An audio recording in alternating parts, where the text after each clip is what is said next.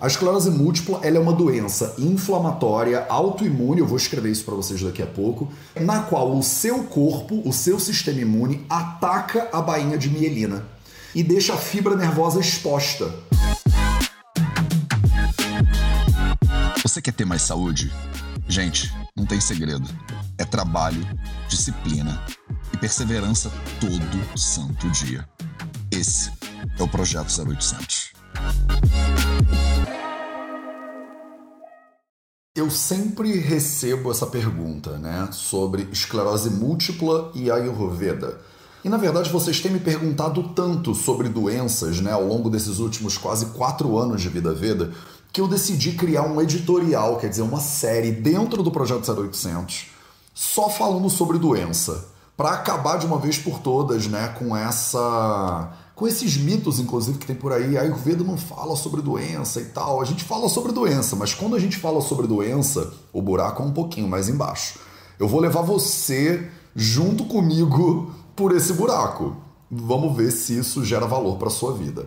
Salve, salve família Vida Veda, projeto 0800 no ar. E vamos que vamos, porque eu preparei uma aula. Gente, eu sou professor há quase 20 anos, né? Então, eu amo dar aula. Eu não, já deu pra perceber que eu amo dar aula? Eu amo dar aula.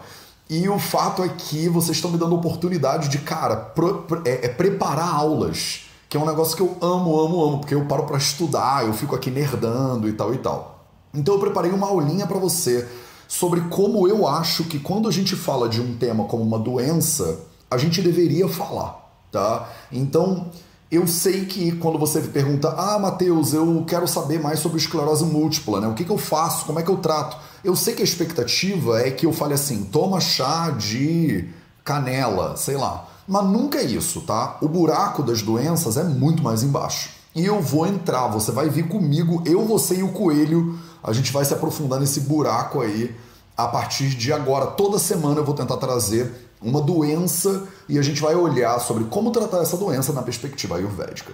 Então eu anotei algumas coisas também é no meu quadro negro. Olha ele aqui, meu povo. Só que até isso o Instagram ele me zoa. O Instagram ele inverte a imagem. E aí eu não ia conseguir anotar ela invertida porque não ia caber, o meu quadro negro ele é pequenininho né? Então, se você quiser se, é, é, entrar nos detalhes da brincadeira, vai no YouTube. Se você quiser só escutar no conforto da sua casa, maravilha, fica aí no Instagram, tá bom? Então, vamos que vamos. Eu vou dividir a minha tela aqui com vocês, porque, cara, hoje é dia de aula, meu povo. Hoje é dia de aula. Então, e eu vou experimentar esse modelo com vocês, tá? Eu vou experimentar dar essas aulinhas. Se vocês acharem que é muito aprofundado, eu seguro e dou essas aulas só lá dentro da comunidade do Vida Veda mesmo, não mais. Porque de repente está muito profundo, sei lá, entendeu? Mas a gente já está quase quatro anos falando sobre a Ayurveda, né, aqui no Vida Veda. Então acho que está na hora também da gente dar uma aprofundada né, nesse, nessa brincadeira. Beleza! Aula de preparada de tireoide ontem foi massa. Ah, se você não assistiu, eu dei uma aula de tireoide ontem na, no perfil da Juliana Gabriel. Então tá lá no YouTube também, né? Tireoide Ayurveda, né? É, falamos de hipo, hiper, subfunções, mas esse não é o tema da aula de hoje. O tema da aula de hoje é EM, esclerose múltipla. E aí, dá uma olhada aí, né? Qual é o tema da nossa aula, como tratar esclerose múltipla de acordo com a Ayurveda. Esse é o tema que a gente vai abordar aqui hoje. Vamos ver quanto tempo isso leva. Eu tô pensando em meia hora, mas eu não sei, né? Às vezes meia hora não rola tá? Então a gente vai ver sete coisas na aula de hoje. É aula mesmo, tá reparando? Eu já mudei o, mudei o tom da brincadeira, virou aula. Então é, a gente vai ver sete coisas hoje na aula. Então, primeiro, o que, que é esclerose múltipla? Segundo, quais são os tipos? São quatro tipos e quais são os quatro tipos de esclerose múltipla? Terceiro, quais são os sintomas da, comuns da esclerose múltipla? Quarto, o que, é Roga Nidana e o que, é Rogi Nidana? Olha aí, começamos o, Ayurveda, né, na brincadeira. É, cinco, o, quais são os sintomas né, e a relação desses sintomas da EM que a gente falou no item 3 e os doshas, quer dizer, como é que o Ayurveda olha para essas coisas. Número 6, qual é o diagnóstico diferencial disso de acordo com a Ayurveda? E número 7, eu vou te fazer um convite. Então a gente chega lá. Calma, vamos com calma e vamos começar começando Primeiro ponto fundamental: o que, que é esclerose múltipla? Então, só para deixar claro para você, eu baseei essa, a pesquisa né, para trazer essa aula para você É, no, bom, em várias fontes diferentes, a NHS, né, que é o sistema de saúde pública da Inglaterra, eu baseei isso também no site da clínica Mayo, né, da Mayo Clinic, que é uma das grandes clínicas dos Estados Unidos, mas principalmente eu baseei isso aqui na, na National Multiple Sclerosis Society, que é o órgão, acho que talvez mais respeitado hoje em dia do mundo para falar de esclerose múltipla. E você encontra tudo isso online, gratuito para você, tá? Então, nationalmssociety.org. Eu acho que tem o site deles traduzido para português também. Acho que vocês encontram o site deles traduzido para português tá bom? Então a base da parte moderna dessa aula foi principalmente a National é, Multiple Sclerosis Society e a Mayo Clinic. E o resto tudo é baseado nos samhitas mesmo tá? Então, por que, que é muito importante eu começar falando sobre medicina moderna? Porque quando você me traz um tema como esclerose múltipla, você não está falando de Ayurveda. Vocês acham que vocês estão falando de Ayurveda quando vocês falam de esclerose, mas vocês não estão, vocês estão falando de medicina moderna, mais especificamente de neurologia moderna, né? No, na visão do Ayurveda, a gente vai trabalhar isso lá no tópico 6 da aula de hoje, quando a gente falar de diagnóstico diferencial, mas na visão do Ayurveda não tem essa coisa esclerose múltipla. Tem outras coisas e a gente vai chegar lá. Mas então, quando você fala esclerose múltipla, o que isso significa? Então, a esclerose múltipla, ela é definida, vamos lá, porque eu fiz um desenho para vocês e eu quero ver se eu, na verdade, eu, eu peguei uma foto da Mayo Clinic e eu quero ver se eu consigo colocar essa foto aqui para vocês. Eu não sei se o meu. Eu não, vamos ver se meu computador. Aí, será? Convert? Opa, foi, hein? Olha ele! Que maravilha! Então vamos lá. Olha que lindo. Eu achei que não ia rolar, mas rolou. Então eu até fiz um desenho, porque vai que não rolasse, né? Então, meu povo, esse aqui é o desenho da esclerose múltipla, tá? Não fiquem, deixa eu pegar, deixa eu botar vocês na, na tela grande aqui, porque aí depois eu volto pro meu, eu volto pro meu desenho. Então tá. Então eu fiz aqui um esqueminha de esclerose múltipla para você entender a base dessa parada. Quer dizer, é, o que, que, isso significa quando você fala alguma pessoa está com esclerose múltipla? Então, primeiro de tudo, eu desenhei aqui um nervo. Esquece essa parte de baixo que eu vou ver daqui a pouquinho, tá? Eu desenhei aqui para você uma fibra nervosa. Então, em vermelho, vocês conseguem ver em vermelho, tem uma fibra nervosa. Então, imagina que isso aqui é um seu neurônio, tá? É uma fibra do seu neurônio. Em azul, eu desenhei a bainha de mielina. Então, toda vez que você fala em neurônio, e a gente está falando aqui de anatomia humana, né? Não tem jeito, não tem como fugir disso quando fala de doença. É, você está falando sempre dessas duas coisas juntas. O neurônio, né, a fibra nervosa, ela é o, a estrutura anatômica que transmite um impulso nervoso. Então, quando você vê alguma coisa, a luz impacta o seu nervo óptico. Tem um monte de processantes, mas não faz diferença. Aí esse, esse impulso nervoso é transmitido pelo nervo óptico, que é tipo um fio, um, um cabo, né? Que vai pro teu cérebro e leva essa informação pro cérebro. Então é como se fosse um fio elétrico. Você liga o fio elétrico da, do seu celular na tomada, ele pega a energia da parede, não é assim que funciona, mas tudo bem, ele pega a energia da parede e transmite pelo fio. Da mesma maneira, os impulsos nervosos são transmitidos no corpo humano e eles são transmitidos pelas fibras nervosas. Então eu botei aqui em vermelhinho, pô, meu giz vermelho maravilhoso, botei uma fibra nervosa. Toda fibra nervosa, ela é acompanhada em volta dessa coisinha azulzinha que eu botei aqui em azulzinho, que é que a gente chama de bainha de mielina. Ela é uma bainha, né? Ela, ela acompanha, ela cobre a fibra nervosa. É, na esclerose múltipla, a esclerose múltipla ela é uma doença inflamatória, autoimune, eu vou escrever isso para vocês daqui a pouco, é na qual o seu corpo, o seu sistema imune ataca a bainha de mielina. Então ele pega essa camada, essa coisa azulzinha que protege a fibra nervosa e ela destrói essa camada azulzinha. Então ela destrói a camada azulzinha e deixa a fibra nervosa exposta. Basicamente é isso que está acontecendo, simplificando pra caramba o processo da esclerose múltipla. A bainha de mielina, essa capa de gordura, ela é uma capa de gordura que eu desenhei em azulzinho aqui para você. Ela é destruída pelo seu sistema imune, ela é uma reação autoimune, é o seu sistema imune destruindo o seu próprio corpo. Isso não deveria acontecer, né, se você estivesse saudável, mas é isso que acontece e ele expõe a fibra nervosa. E aí o que, que acontece quando ele expõe a fibra nervosa? Vou botar aqui em laranja. Você tem curto-circuito. Você tem curto-circuito. Então, basicamente, a esclerose múltipla ela é uma doença de curto-circuito do seu sistema nervoso. Por quê? É como se o cabo, o cabo do seu iPhone, o cabo do seu celular, o cabo do seu computador, ou seja lá qual for, ele está desencapado. Então o fio ficou desencapado. Quando esse fio fica desencapado, imagina, a fibra nervosa ela fica exposta. E o que, que acontece? Qualquer pessoa que encostar ali pode tomar um choque porque ela não está protegida. Ah, Matheus, por que, que tem a bainha de mielina? Para que, que precisa dessa gordura? Essa bainha de mielina ela otimiza a transmissão do impulso nervoso. Então, o impulso nervoso, isso é meio detalhe, eu acho que demais para um 0800, mas não custa, né? Vamos lá, dois segundos. É, o impulso nervoso é transmitido por um diferencial né, de graduação química. Então, eu acho que eu acho que tá demais, né? Acho que eu não vou nessa parada das bombas de sódio, acho que não faz diferença para você. Mas existe uma transmissão desse impulso que ela é química e elétrica, né? Tudo bem. E ele iria de é, pedacinho por pedacinho. Ele ia sendo transmitido de, tic, tic, tic, de um pedacinho para outro. Então imagina um impulso elétrico sendo transmitido do ponto A até o ponto B. Naturalmente ele ia de ponto a ponto devagarzinho. Ia demorar pra caramba. A gente tem alguns neurônios, inclusive, que não são tão encapados e a transmissão do impulso nervoso ela não é otimizada, ela é mais lenta mesmo. É, com a mielina, com essa bainha de mielina, com essa gordura, com o encapamento, isso otimiza a transmissão do impulso nervoso. Então, o impulso nervoso, em vez dele ir de pedacinho por pedacinho, ele faz o que a gente chama de dar saltos.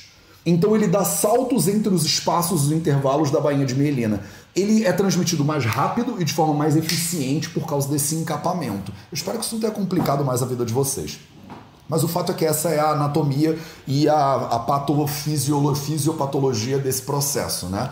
É, quando você acaba com a bainha de mielina, você desencapa esse fio né, da fibra nervosa e ele começa a dar curto-circuito. Então, basicamente, vou voltar aqui para minha divisão de tela com vocês. Basicamente, a esclerose múltipla é um processo é autoimune. Vou escrever aqui para você.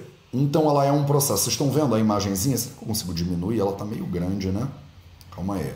Segura aí. More. Não.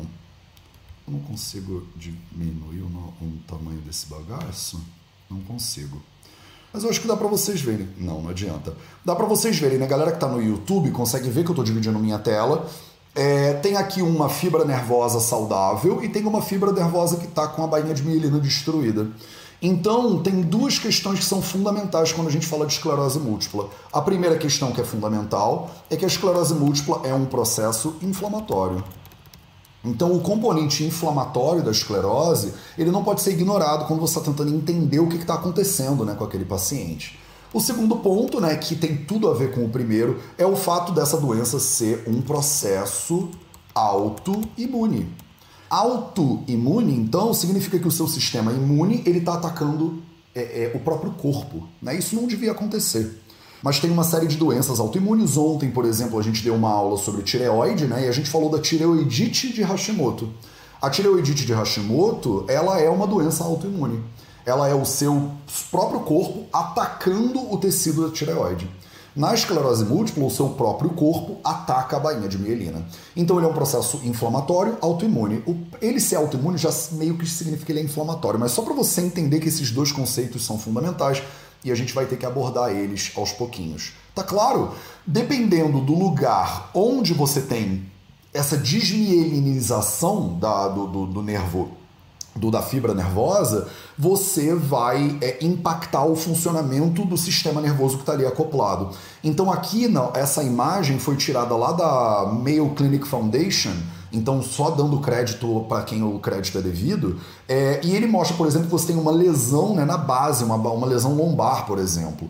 E aí ele está mostrando uma, uma lesão aqui na lombar, né, uma lesão é, aqui no cóccix da pessoa, praticamente. Ela pode impactar a distribuição né, do impulso nervoso para as pernas.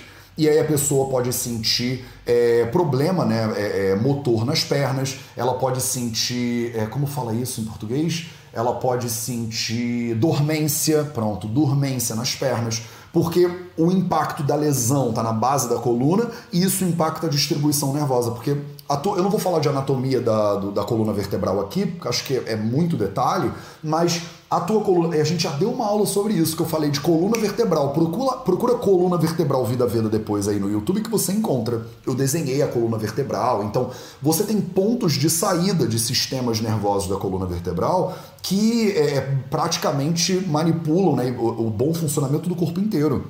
Então, dependendo de onde está a sua lesão, né, no caso da esclerose múltipla, você impacta sistemas específicos, tá? É. Ah, Matheus, como é que vê essa lesão? É o gold standard, né? O como fala isso? O o mecanismo diagnóstico mais importante, digamos assim, né, no processo de diagnóstico da esclerose múltipla é uma ressonância magnética. Então a ressonância magnética ele tira tipo uma foto né, do lugar que a gente está tentando olhar e aí você consegue ver né, os padrões de lesão lá é, manifestos. Beleza? Então, isso aqui é um resuminho, resumito do que, que é a esclerose múltipla para você poder embarcar nessa viagem pelo buraco do coelho comigo, tá? Se você, ah, Matheus, mas isso é muito chato, eu só queria saber qual é o chá que eu tomo. Você não quer saber medicina de verdade. Você não quer aprender a Ayurveda de verdade. Se você quer só o chá da esclerose múltipla, isso não é Ayurveda, não é medicina moderna, não é neurologia, não é nada. É preguiça.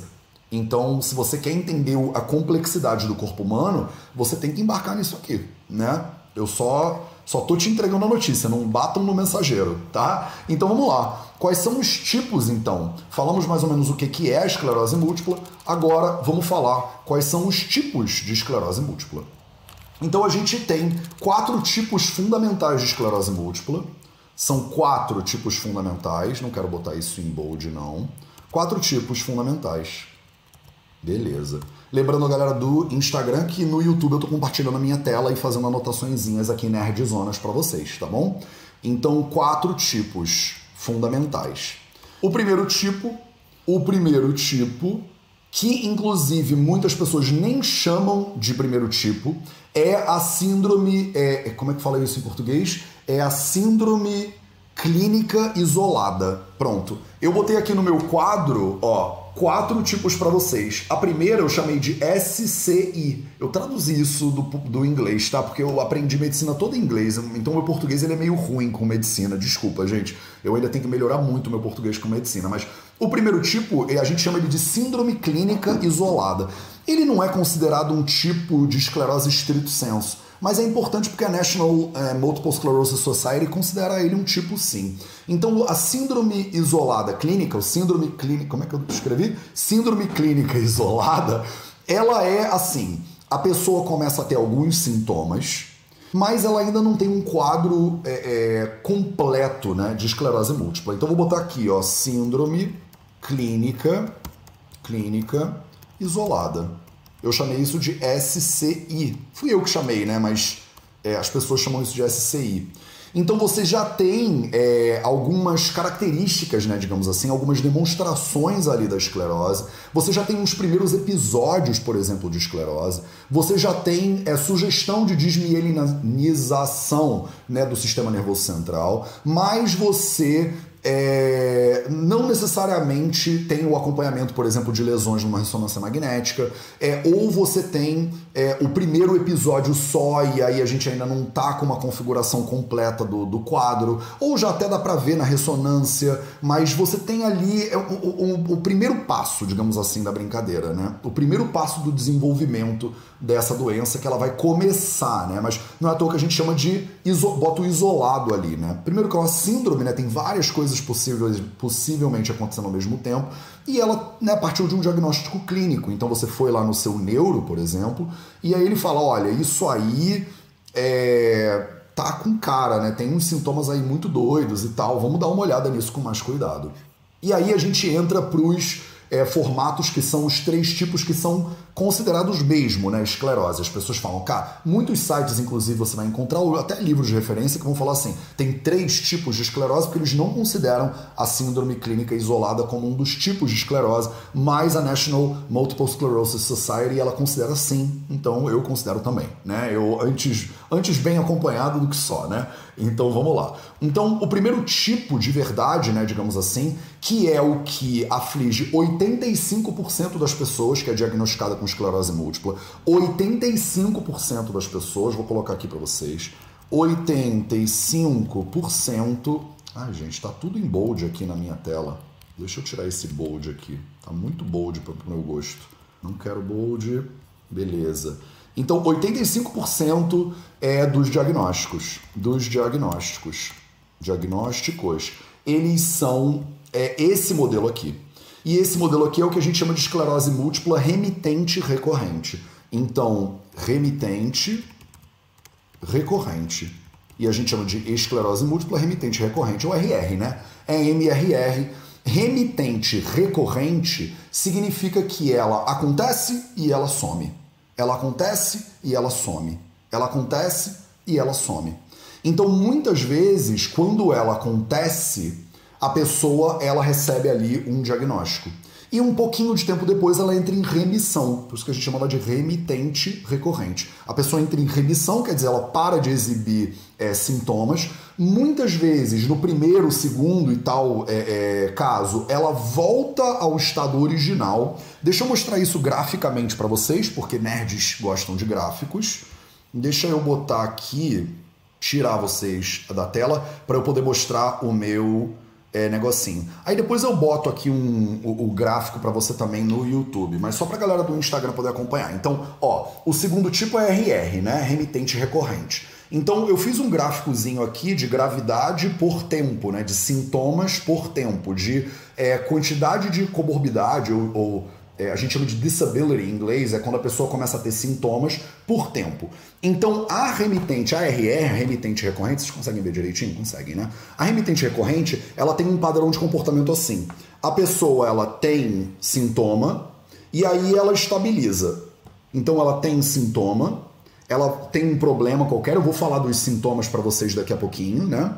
E ela estabiliza o quadro, quer dizer, o quadro dela fica paradinho ali com aquele. Ela não continua piorando muitas vezes esse esse remitente ele vai é, esse recorrente, no caso que ainda não recorreu, ele vai entrar em remissão. Então a pessoa volta até a base. Às vezes os sintomas somem completamente.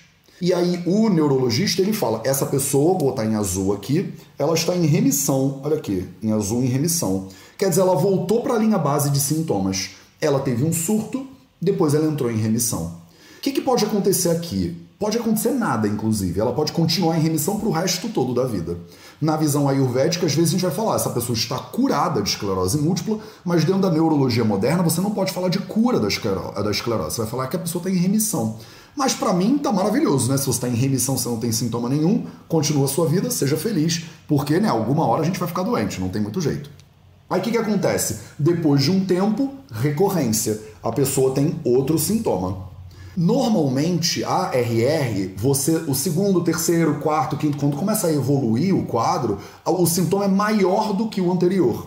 E também não é incomum que a pessoa tenha um platô e depois, quando ela remite, ela não remite mais totalmente. Quer dizer, ela não volta para a linha base de manifestação sintomática. Ela não fica com cara de que ela está curada, entre aspas. Ela ainda mantém alguns sintomas. Então imagina, vou dar um exemplo tosco aqui para você, tá? Mas só para ficar pedagogicamente viável.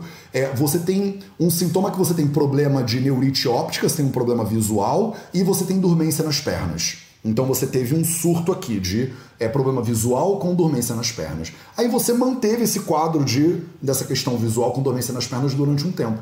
E depois de um tempo, a dormência nas pernas passou.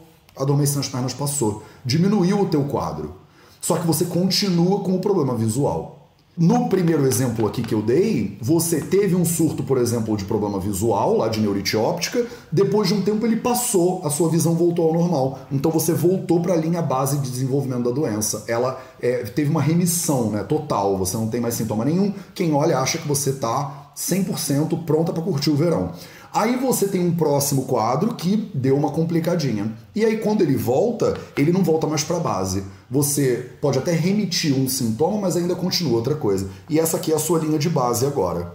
E aí, depois de um tempo, o que, que pode, não é que vai acontecer, mas pode acontecer, você tem mais um surto. E aí, assim, esse é o padrão da remitente recorrente. A pessoa, normalmente, ela tem. Cada surto vai piorando o quadro dela mas muitas vezes entre os surtos ela alcança remissão de alguns desses sintomas. tá? Tô falando da perspectiva da neurologia moderna. Nem entrei em Ayurveda, vocês já estão chovendo pergunta aí nos comentários. Calma, meu povo, calma, meu povo, tá? Então, você precisa entender que esse quadro tem uma tendência, no caso do RR, do, da remitente recorrente, de ir agravando ao longo do tempo. É, entre os surtos, às vezes a pessoa chega num ponto de remissão completa. Na perspectiva ayurvédica, fazendo um parênteses aqui, a remissão pra gente é o sucesso completo, né? Porque se você conseguir tirar todos os sintomas da pessoa, você não vê a diferença dessa pessoa para uma pessoa que estava doente. Ela tá saudável, tá? E aí a gente vai ficar com medo da doença, esperando ter uma próxima, ficando fazendo cursos de remédios tal e tal. Não, a gente controla ali o problema e vamos que vamos. Vou voltar a compartilhar minha tela com vocês, porque eu tenho uma imagenzinha aqui, esse gráficozinho, eu acho que ele é útil, né? Fica bastante visual. Ó, deixa eu ver se eu consigo colocar ele na tela para vocês que estão no YouTube, cara, para vocês que estão no YouTube tá ficando uma aulinha massa, hein? Nem, tava, nem, nem sabia se ia dar certo esse negócio, mas está dando. Então, vamos lá. Então, o segundo tipo é remitente recorrente, a gente chama de RR, e você tem aí 85% das pessoas que são diagnosticadas com esclerose são diagnosticadas com esclerose remitente recorrente. Beleza? Espero que isso esteja claro para você. Então, vamos para o terceiro tipo de esclerose. O terceiro tipo de esclerose, quer dizer, tem, eu posso falar de duas perspectivas diferentes, mas eu vou primeiro falar terceiro tipo de esclerose.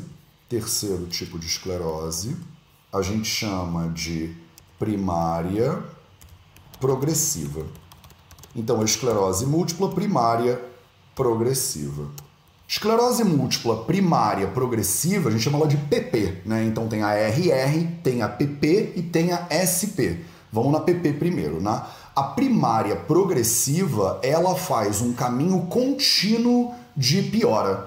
Então, preste atenção, volta aqui para o gráfico. Deixa eu voltar vocês aqui do YouTube para o gráfico também. Espero que isso não esteja muito sobe e desce para vocês, tá? Volta aqui para o gráfico. Então, se a RR ela tinha um padrão de remissão e aí de novo exacerbação, remissão, exacerbação, a primária progressiva, ela não tem esse quadro de é, surtos que depois vão voltando para baixo. A primária progressiva, ela tem um quadro um pouco mais constante. A pessoa exibe sintomas, às vezes ela estabiliza, aí ela tem mais um sintominha, aí ela estabiliza mais um pouco, às vezes tem um surto, aí às vezes remite do surto, aí às vezes continua evoluindo. Mas a primária progressiva, a APP, quando a pessoa começa a ter problemas, ela não entra mais em remissão. Normalmente ela não entra tanto em remissão. Então ela começa a ter problema e ela vai acumulando problema ao longo do tempo. A gente chama de primária progressiva, né? Ela vai progredindo ao longo do tempo. Ela não tem a parada da remissão, não tem o R né, dessa, do segundo tipo que a gente viu.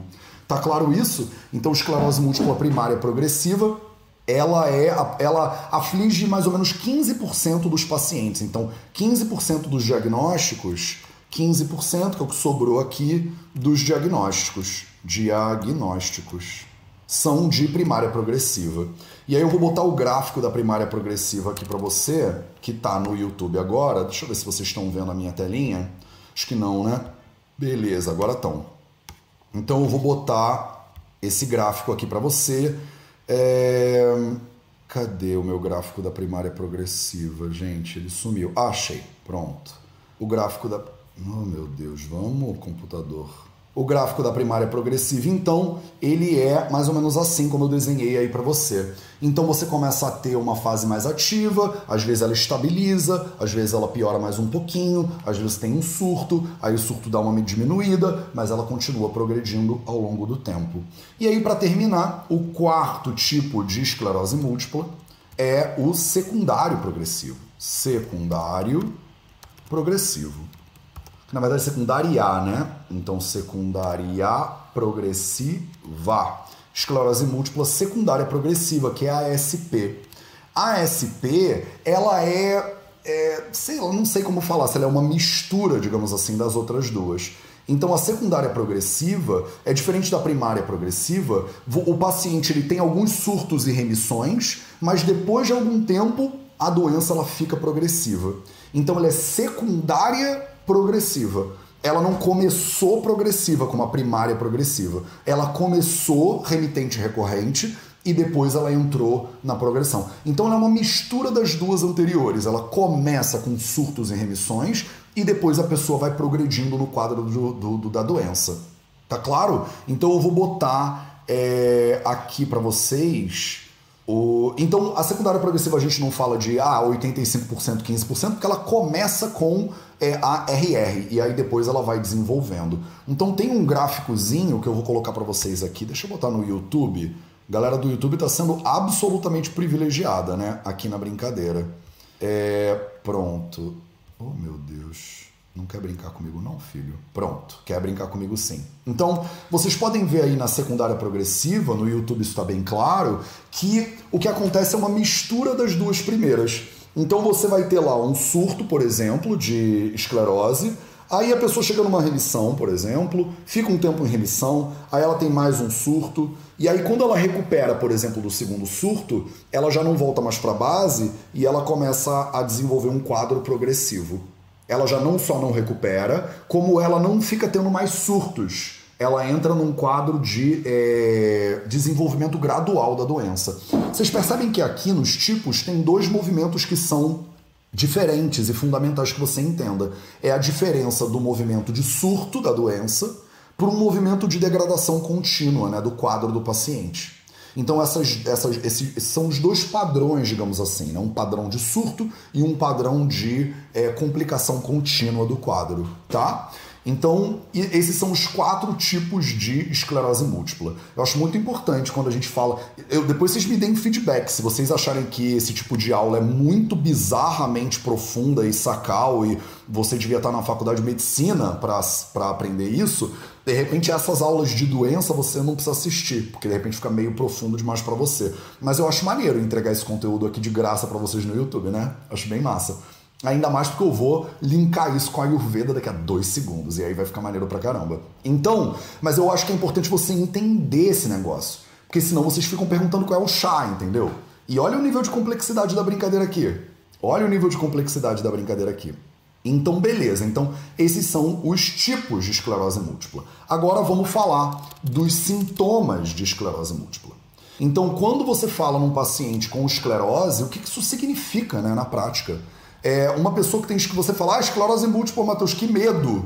Isso tem cara de ser horroroso, isso tem cara de ser um, é um demo, né? Alguma coisa assim. E, e é, não é legal, né? Uma doença bem horrorosa, mas é, ele tem sintomas claros, assim, né? Então não é qualquer coisa, não, você não precisa ficar no escuro, a gente já tem isso relativamente bem mapeado. E vamos falar um pouquinho sobre esse mapeamento. Então, primeiro, Sintomas absolutamente clássicos de esclerose múltipla. Eu fico traduzindo essas coisas na minha cabeça de vez em quando eu erro, mas primeiro sintoma que é muito clássico de esclerose múltipla, ele não vai me deixar. Ah, não, ele não cria um espacinho, né? Deixa eu criar esse espacinho, senão fica muito grudado. É dormência.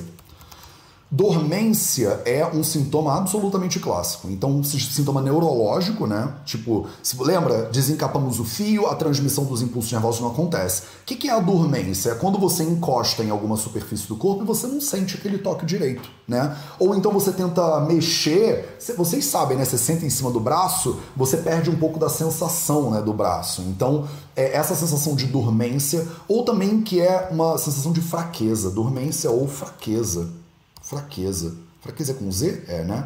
Dormência ou fraqueza são sintomas clássicos né, de esclerose múltipla. Você pode ter essa dormência em um membro do seu corpo, por exemplo, no braço, por exemplo, é na perna. Normalmente isso acontece em um lado do corpo de cada vez, né? É, eu não sei como é que fala isso em português.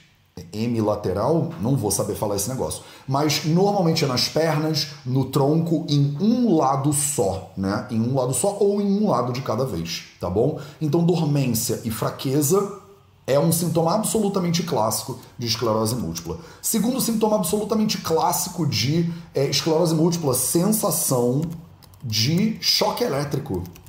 De choque elétrico. Choque elét elétrico sensação de choque elétrico.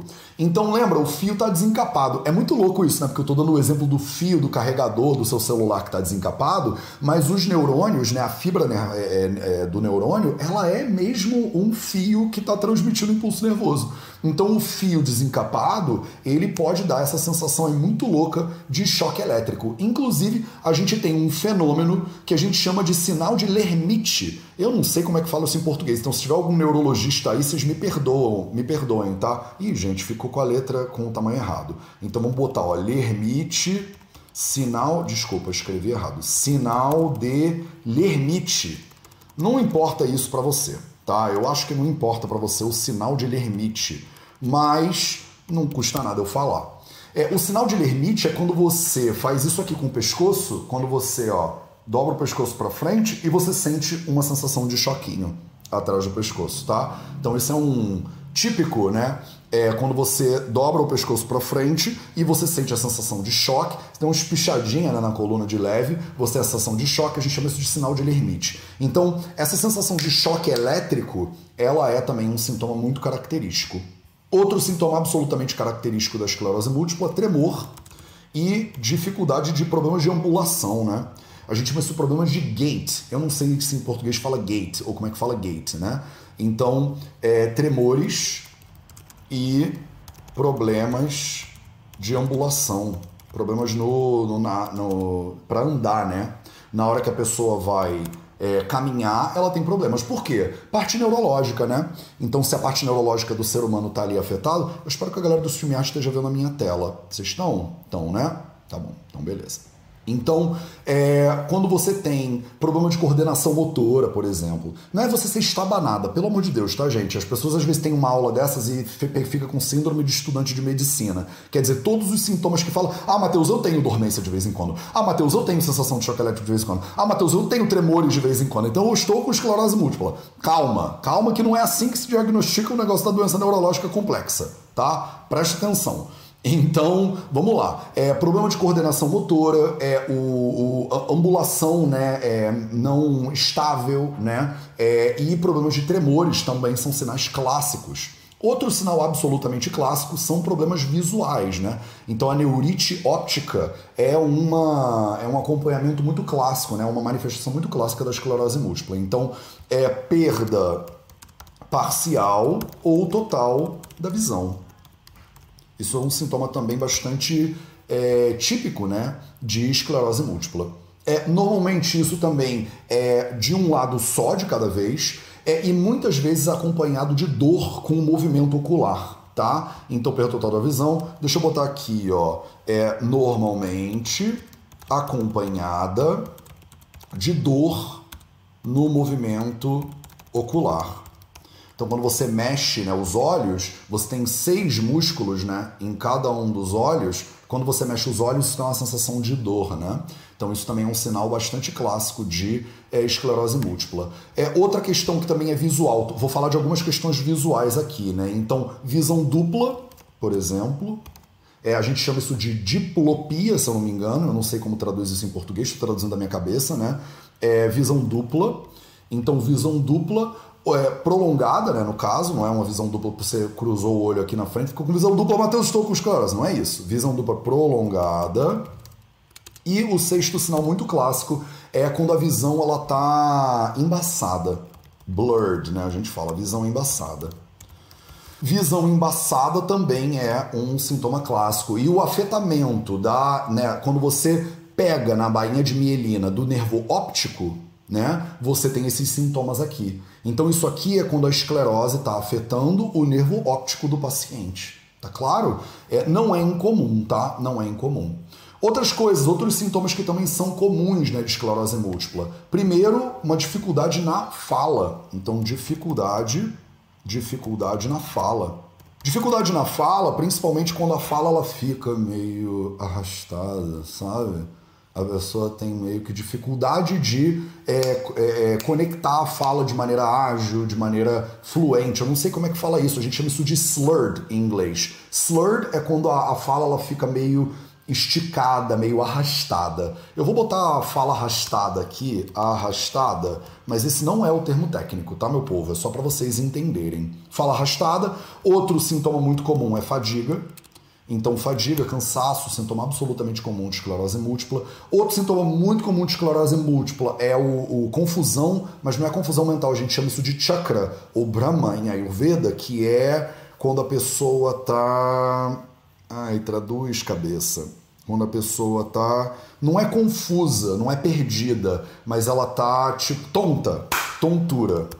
Desculpa, gente, eu em um tempo de buffering aqui. Meu cérebro fica buffering entre três línguas diferentes. Então, tontura também, né? A gente chama isso de dizziness em inglês. Então a tontura é um sintoma é, bastante clássico também da, da esclerose múltipla. É sensação de é, dormência, é, de trepidação, é, principalmente nas extremidades, também é mais um sintoma muito clássico e muitas vezes acompanhado de dor. Então, dor nas extremidades, dor nas extremidades e acho que 11 e a gente acaba. É, a gente tem problemas de disfunção, disfunção sexual, não é, não é 11 não, 12.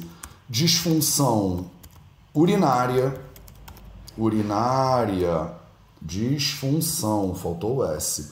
Disfunção urinária, que aí envolve é, a sua bexiga, por exemplo, falta de controle né, da bexiga, algum problema de disfunção urinária. Então a gente para aqui no 12. 12 tá bom, vai, 12 tá bom por hoje. Beleza? Então temos alguma, temos uma lista né, de sintomas aqui da esclerose múltipla. Então vamos lá, de novo, né? Sintoma número um, dormência ou fraqueza. Mas você tem que lembrar do que, que a gente já falou, né? Da, do, do, do nervo lá, perda da bainha de mielina e tal e tal, tá? Então dormência ou fraqueza, sintoma número um. Sensação de choque elétrico, principalmente sinal de lermite, quando você bota a cabeça para frente e você toma aquele choquezinho. É, três, tremores ou problema de ambulação. A gente chama isso de problema de gait né, em inglês. É, perda parcial ou total da visão, normalmente acompanhado de dor, né, quando você mexe a musculatura dos olhos. 5. Visão dupla prolongada, que eu tô chutando que chama diplopia. Deixa eu jogar diplopia no Google, porque senão eu não vou dormir em paz. Diplopia. O que, que é diplopia? É diplopia mesmo. Gente, às vezes eu chuto e acerto no chute. Diplopia, então, que é quando você tem uma visão dupla prolongada, visão embaçada, então você está vendo tudo também esquisito, dificuldade na fala, fala arrastada número 7, número 8, oitavo sintoma, fadiga, nono sintoma, tontura, décimo sintoma, dor nas extremidades, é, é uma dor que não é uma dor, é uma dor tipo de dormência, eu não sei como é que, como é que explica esse negócio direito em português, gente, alguém me ajuda aí, tá? É, no décimo primeiro sintoma possível, disfunção sexual. Décimo segundo sintoma possível, disfunção urinária. Beleza? Então essa aqui é uma listinha dos sintomas da esclerose múltipla na perspectiva moderna. Aí agora, meu povo, agora 47 minutos, eu viajei no tempo dessa aula. Não vai dar. Esse tipo de aula demora muito, né? Eu vou tentar agilizar aqui a nossa vida, porque senão a gente vai ficar aqui três horas e não era para ser isso. Eu pensei que eu ia dar essa aula inteira em meia hora. Tole, sabe de nada, inocente. Chegou ontem, né? Parece que chegou ontem na família Vida Veda e não entendeu que as coisas não são assim. Então vamos falar rapidinho sobre Roga Nidana e Rogi Nidana. Vou fazer a transição pro Ayurveda. Apertem os cintos, coloca os óculos, separa o caderninho, tá? Tem uma diferença muito importante quando a gente fala em Ayurveda de Roga Nidana para Rogi Nidana. Roga Nidana, Roga é a doença, Rogi é o paciente. Esse tipo de live que a gente está falando aqui agora, esse tipo de live que eu estou dando aqui para você agora, é uma live típica de Roga Nidana. Eu estou te ajudando a entender a causa, a origem, manifestação e a lógica do tratamento é de uma doença então eu estou focando na doença. Roga, roga é igual a doença. Rogi, rogi é igual a doente.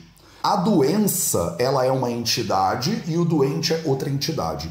Quando você junta essas duas entidades, você tem que entender muito esclerose múltipla para você poder ver a esclerose múltipla no caso da do paciente específico. Não tem como, vocês vêm aqui e falam, como cura a esclerose múltipla? Não tem como, é impossível, não tem como curar nenhuma doença assim do, do ar, falando, ah, é com o quê? É cannabis, é óleo de cúrcuma, não tem nada disso, tá? Você tem que entender que tem um aspecto da doença, que a gente chama de roga-nidana, e tem um aspecto do doente, que a gente chama de rogi-nidana. Essas aulas são só sobre roga-nidana. Eu não falo de rogi-nidana. Então, isso aqui, ah, eu queria tanto poder riscar, eu não consigo, né? Format, text. putz, não consigo, ele não tem recursos suficientes aqui para eu dar uma arriscada nesse texto. Então, essa aula é sobre Roganidana, tá? Ela não é sobre Roginidana. Roginidana é outra parada. A gente tem que falar de outras coisas para entender quem é o indivíduo que sofre daquela doença. Então não se confunde, porque não é todo mundo igual e todo mundo não sofre de esclerose do mesmo jeito, tá bom? Só um OBS clássico, se você chegou agora, porque todo mundo confunde isso e acha que no Ayurveda. Ah, como é que cura esclerose de acordo com a Ayurveda? Porque eu ouvi falar de um caso que tratou esclerose de acordo com a Ayurveda. Mas não é. Esse caso foi tratado individualmente. Então vamos falar dos sintomas e dos doshas agora.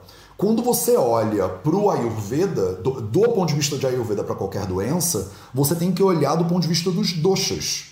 Então, pega lá os sintomas que eu falei. Eu te falei 12 sintomas. Você tem que pegar esses 12 sintomas e tentar entender primeiro, de acordo com a Ashtanga Hridayana Sutrasthana, capítulo 11 e 12. Se você está na dúvida, Mateus, como é que, por onde eu acho isso? Ashtanga Hridayana Sutrasthana, capítulo 11 e 12. Está no início, né, dando uma primeira pincelada. Os doshas, vata, pita, kapha, na mente, rajas e tamas, no caso aqui é uma doença física, então vata, pita e kapha. Quais são os sintomas que eles exibem né, no corpo de um ser humano? E aí você vai pegar os sintomas e você vai tentar entender. Isso aqui é causado por quem? Isso aqui é causado por quem? Isso aqui é uma então vamos voltar agora, vem comigo lá para cima e vamos olhar para esses sintomas. Dormência ou fraqueza. Dormência eu vou ter que passar rápido porque senão não vai dar tempo. Eu vou ficar uma hora e meia aqui com vocês e não, não dá. Não vou ter tempo para fazer isso hoje. Desculpa, gente. Eu errei a mão no, no, na quantidade de horas que eu achei que eu precisava.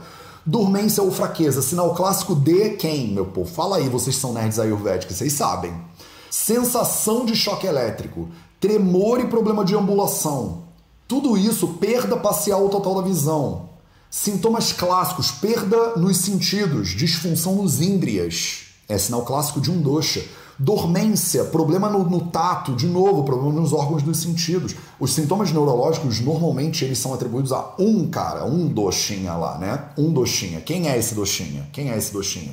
Visão dupla, prolongada, visão embaçada, quer dizer, a visão não está funcionando direito. Aqui você já vê um segundo carinha. Todo mundo tá falando o Vata, o Vata, Matheus, é o Vata, exatamente. O Vata, ele é o responsável pela ambulação. O Vata, ele é o entendimento ayurvédico da questão dos tremores. O Vata é responsável pelo bom funcionamento dos índrias. Tudo isso está no Ashtanga Hridayam Sutrasthana, capítulo 11. Um livro de 1500 anos atrás, que eu leio ele para você no YouTube toda quarta-feira de graça, tá? Aí visão embaçada, visão dupla, tem um envolvimento de Pita Dosha aqui também. Ó que interessante, uma galera já mandou, opa, aí eu acho que já é o Pita. Exatamente, aí já começa a brincar com o Pita. Porque a visão ela é uma função clássica de Pita Dosha. Dificuldade na fala, voltamos pro Vata. Dificuldade na fala, quem é o responsável pela fala? Utsahoshwasa Nishwasa Chesta Vega Pravartanaihi. A gente, isso é clássico Vata Dosha. Você respira, você fala, né? A gente fala de prana, udana, samana, viana e apana, né? As cinco funções básicas de vata no corpo humano e a fala, ela é uma responsabilidade clássica de vata dosha.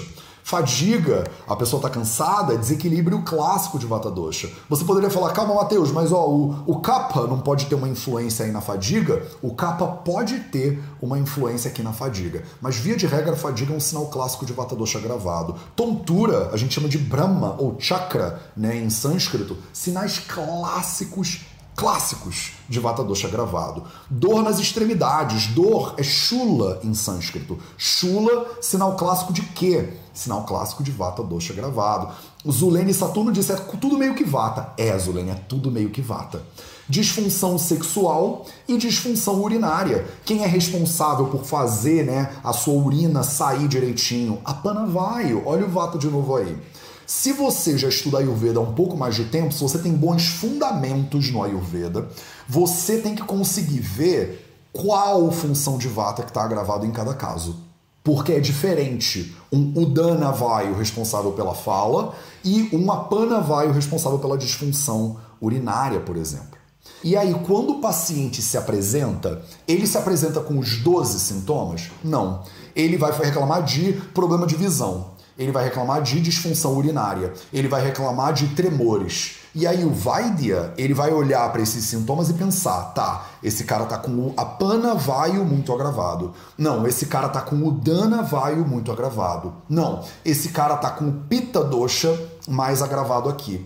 E o Vaidya, quando ele vai passar de roga, da doença, para rogini dana, para entender o doente, aí ele tem que entender no corpo daquele doente como é que é o cenário, como é que tá a dinâmica desses doshas aí. Tá claro isso para vocês? Eu espero que sim. Então, no caso da esclerose múltipla, a gente vê uma presença, presença muito intensa de Vata Dosha, de Vata Dosha e suas cinco funções.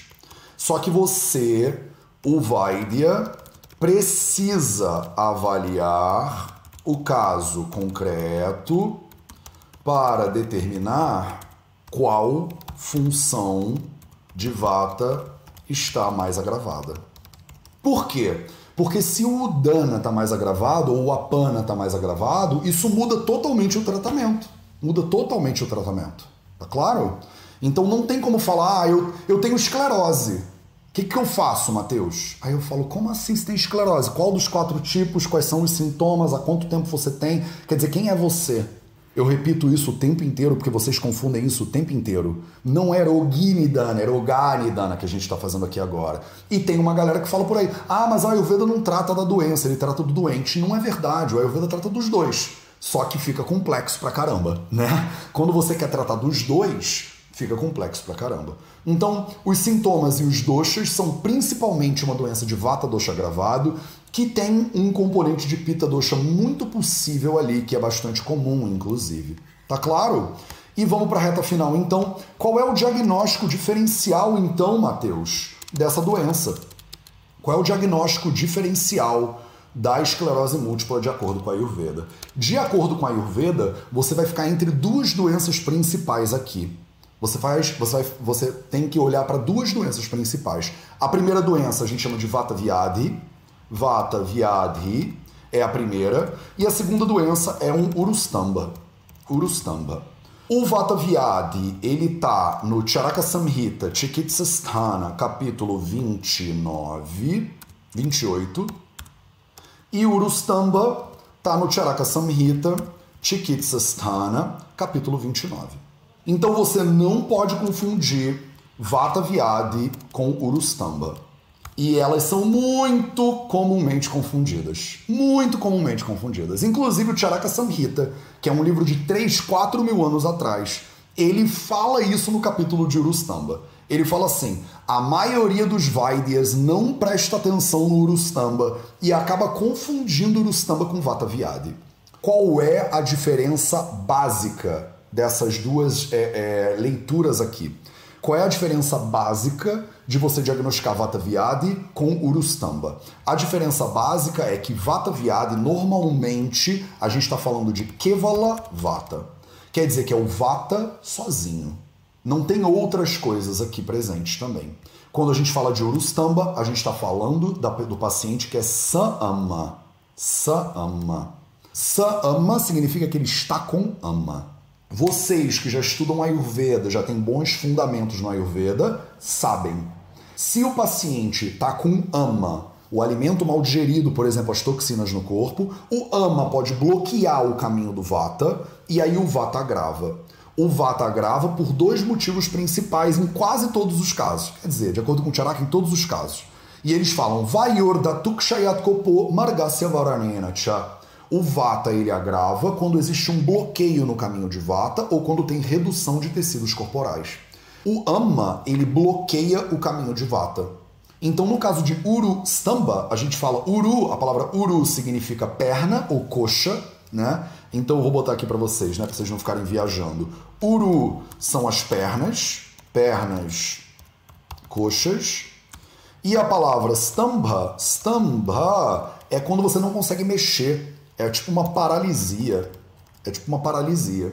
Então, um dos sintomas é o paciente se apresenta com quadro de esclerose e ele não consegue mexer as pernas direito. Lembra do problema de ambulação? Lembra do problema lá dos, dos tremores? Lembra, lembra que a gente falou lá em cima, na esclerose múltipla na perspectiva moderna? Então, o Ayurveda fala disso também há 3, 4 mil anos atrás, né?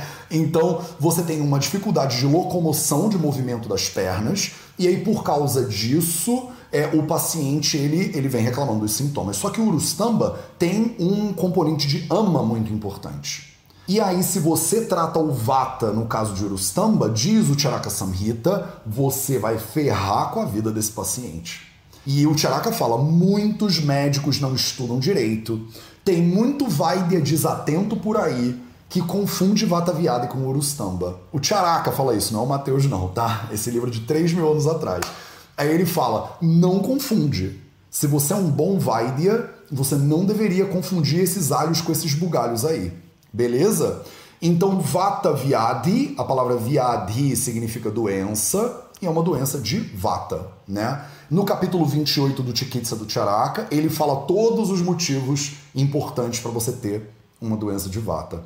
Tá claro, meu povo? Então, esse é o Roga Nidana de esclerose múltipla de acordo com o Ayurveda. Como é que você trata então isso, Matheus, de acordo com o Ayurveda? Você entende quais são os sintomas do paciente, mapeia qual dosha que está desequilibrado, faz um diagnóstico diferencial e segue o protocolo de tratamento. No caso de Urustamba, ele vai começar com um tratamento de ama. No caso de Vata Vyadhi, você vai direto no caso do Vata Vyadhi mesmo. Eu ia falar mais um pouquinho para vocês, mas já passou da minha hora.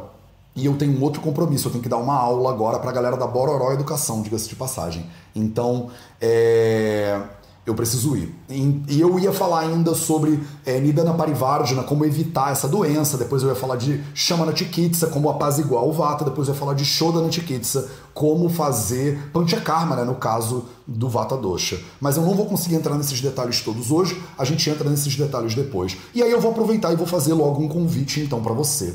E o meu convite é: se você tem interesse nesse tipo de coisa, se você tem interesse em se aprofundar mais em Ayurveda, se esse tipo de conhecimento faz sentido para você, eu quero te convidar para você fazer o curso Fundamentos do Ayurveda. Então a gente tem um curso que chama Certificado nos Fundamentos do Ayurveda, nos Fundamentos do Ayurveda.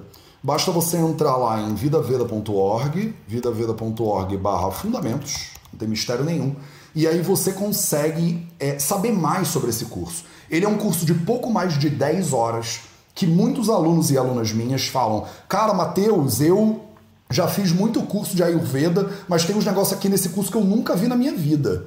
E é um curso de pouco mais de 10 horas que te dá a base para você entender tudo isso que eu tô falando aqui agora na real.